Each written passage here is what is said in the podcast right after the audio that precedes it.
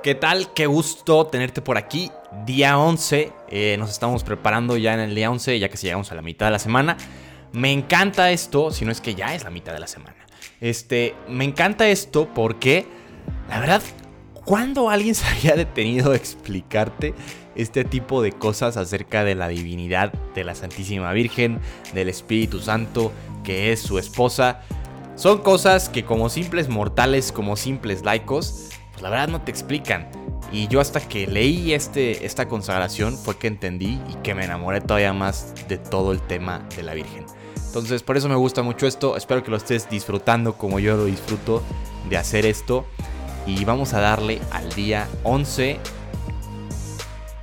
Ánimo con el sacrificio, sé que está cansadito, igual ya ni siquiera te acordabas, si se te había olvidado te lo recuerdo.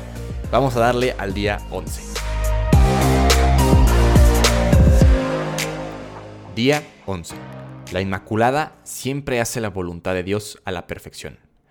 Ayer aprendimos sobre la unión íntima entre el Espíritu Santo y María, entre la Inmaculada Concepción increada y creada. Podemos pensar, eso es hermoso, pero ¿qué se desprende de ahí? Lo siguiente, que María hace la voluntad de Dios a la perfección, y esto es algo muy importante. Demos un paso hacia atrás para ver el panorama general de la realidad y poner esto en contexto.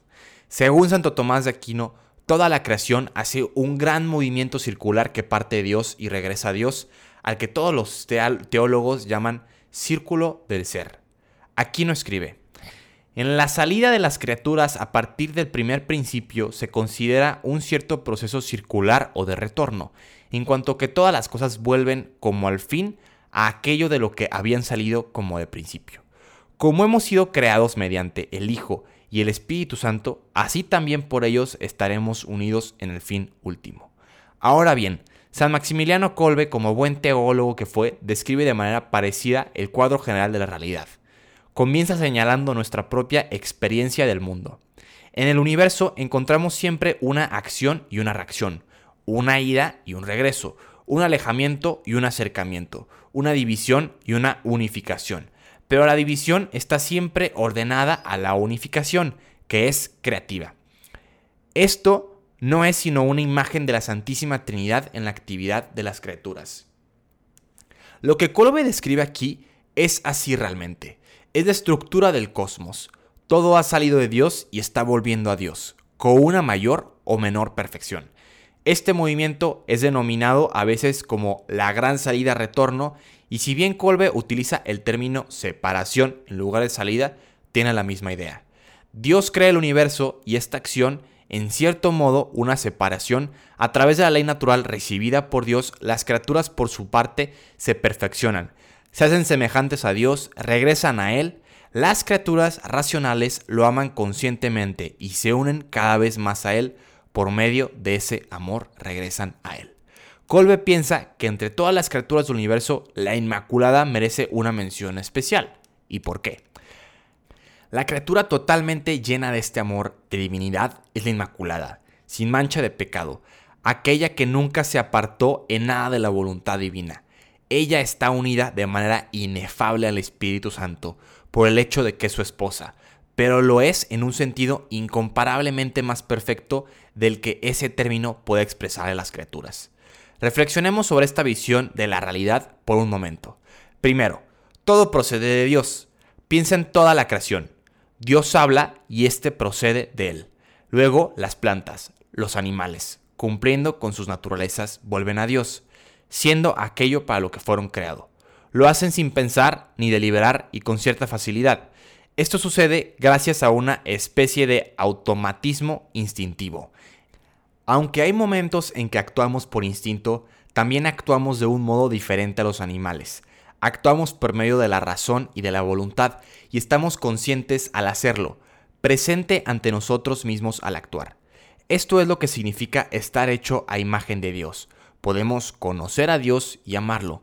Mientras que los animales hacen la voluntad de Dios por instinto, nosotros podemos hacer su voluntad libre y conscientemente.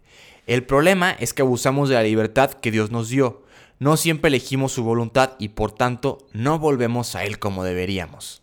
Pecamos. Y si pecamos gravemente sin arrepentirnos por completo, entonces no llegamos a Dios. Esta es la tragedia de la vida humana. Pero alabado sea Dios, porque envió a su Hijo único y el poder de su Espíritu Santo para salvarnos, para llevarnos de regreso a la casa de nuestro Padre en el cielo. Y agradezcamos a Dios que después de la caída de la raza humana hizo una criatura concebida sin pecado, que se conforma libre y perfectamente a su voluntad, pues está perfectamente unida al Espíritu Santo. Ella nos ayuda a nosotros, pobres pecadores, a lo largo del camino. Nos ayuda a superar la tragedia del pecado. Nos conduce a hacer la voluntad de Dios, a volver a Dios y a llegar a ser santos. Mañana escucharemos más sobre esto. Oración del día. Ven Espíritu Santo que habitas en María, renueva la faz de la tierra para que toda la creación pueda volver a Dios Padre.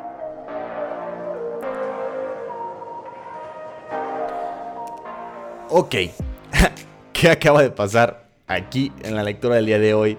Pues básicamente nos acaban de explicar cómo es que, que pecamos, ¿no?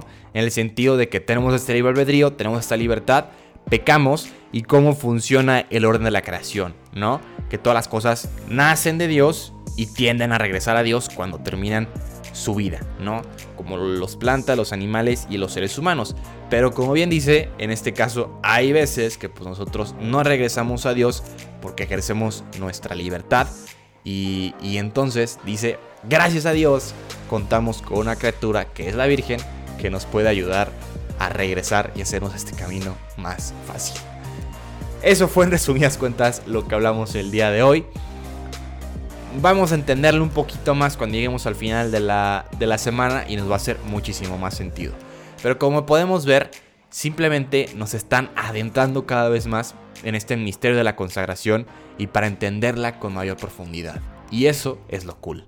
Que vas a llegar a los últimos 30, al día 33 de esta consagración entendiendo a profundidad lo que estás haciendo. Y se me hace muy padre eso. Nos vemos el día de mañana, día 12.